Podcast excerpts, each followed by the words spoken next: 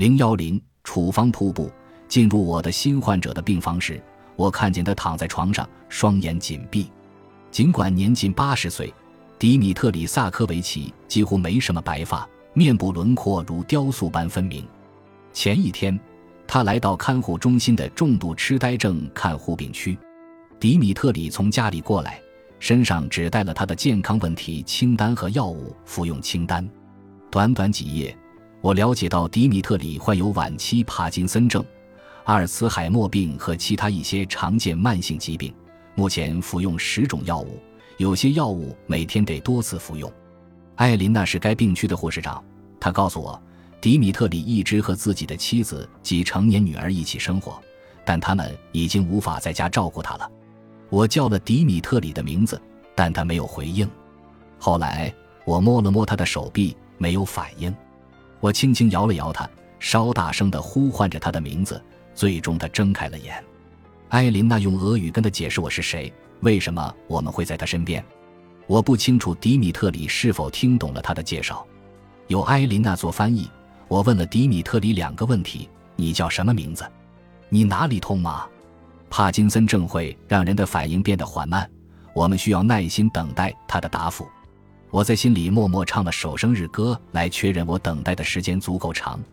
关于第一个问题，迪米特里嘴唇微微一动，但未发一言。关于第二个问题，他毫无反应。我们跳过了这一环节，直接开始做检查。他一只手不停地颤动，四肢僵硬，行动缓滞，帕金森症的典型症状。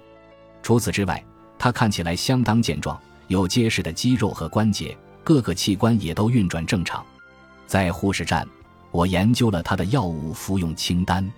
患者一来到看护中心，我们通常会继续给患者服用之前使用的药物，起码要一直服用到我们对患者的情况和病史有基本的了解。迪米特里服用的药物基本是常见药，每种药都对应一种诊断，这是个很好的开始。然而，有两种药物是比尔斯标准中提到的。这一标准是美国老年人潜在不恰当用药的一个清单。这一标准警示到，服用此列表中的药物会有副作用增加的风险，并建议医生在为超过七十岁的患者开此类药物时综合考虑，或者尽可能使用替代药物。我问艾琳娜：“迪米特里家里是否有人说英文？”他的女儿。艾琳娜说着，脸上露出疑惑。我点了点头。艾琳娜把表格从我手里拿了过去，翻到了另一部分，然后给我指了指一个电话号码。我拨打了这个号码，一位女士接通了电话。林莱欧，艾琳娜在我旁边做我的翻译。我解释了自己的来意。哦，你好，医生。这位女士用英文说道：“感谢你照顾我父亲。”我给艾琳娜竖了大拇指。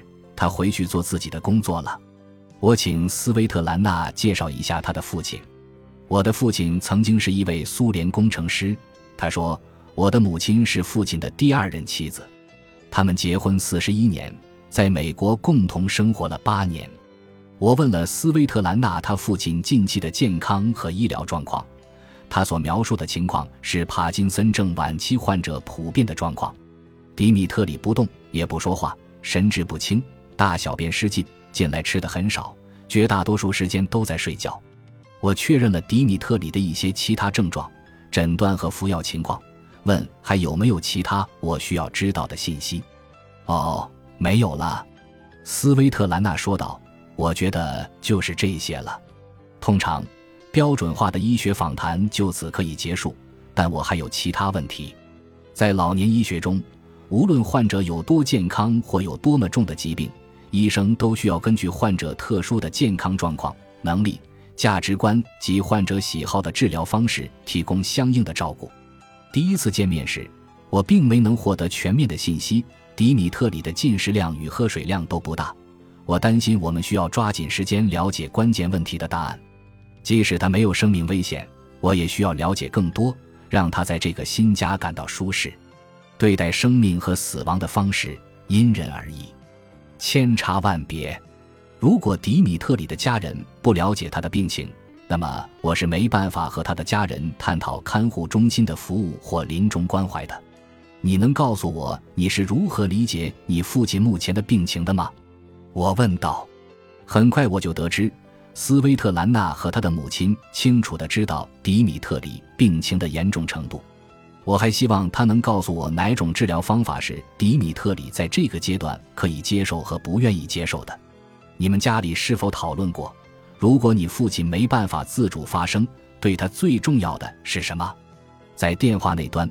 背景声里有杂音，我想是不是斯威特兰娜的母亲迫不及待地想在我们通话结束后用俄语了解我们的谈话内容？斯威特兰娜说道：“不，我们没聊过这个话题。这样的情况是有发生，所以我开始问一些指标性问题，帮助家人和看护团队了解患者的偏好，即使他们从未和患者明确的探讨过。很不幸。”迪米特里的父母和祖父母都是英年早逝，并且猝然而去的，死因听起来像是心脏病或者感染。鉴于这一问题十分重要，我尝试了另一个思路：你父亲的朋友或者家人有没有得过帕金森症、阿尔茨海默病或者脑卒中？我问道。迪米特里或许在他们生命的最后几年或者几个月说过什么，无论是正面还是负面的评价，都会给我们思路。或许有吧，斯维特兰娜最后说道：“我不确定，我得去问问我母亲。”我告诉他这些情况将会非常有帮助，给了他我的电话号码。他感谢我打电话给他。最后一个问题，我说：“与迪米特里病情类似的患者中，有些将不久于世，有些能再活数年。我想了解一下迪米特里的病情恶化速度，于是问了他关于他父亲近两周。”近两个月、近半年的情况，斯维特兰娜回答到一半时，我站起来拿了根笔。五分钟之后，我向他致以谢意，挂断了电话，立马给迪米特里家附近的药房打了电话，了解每种药首次开处方的日期。当我挂掉电话时，艾琳的手头空闲了下来，悄无声息地来到我这边。什么情况？他说：“一年之前，他身体非常好。”精神、身体等各个方面都是。六个月前，他仍然能自主行走、与人聊天、读书看报。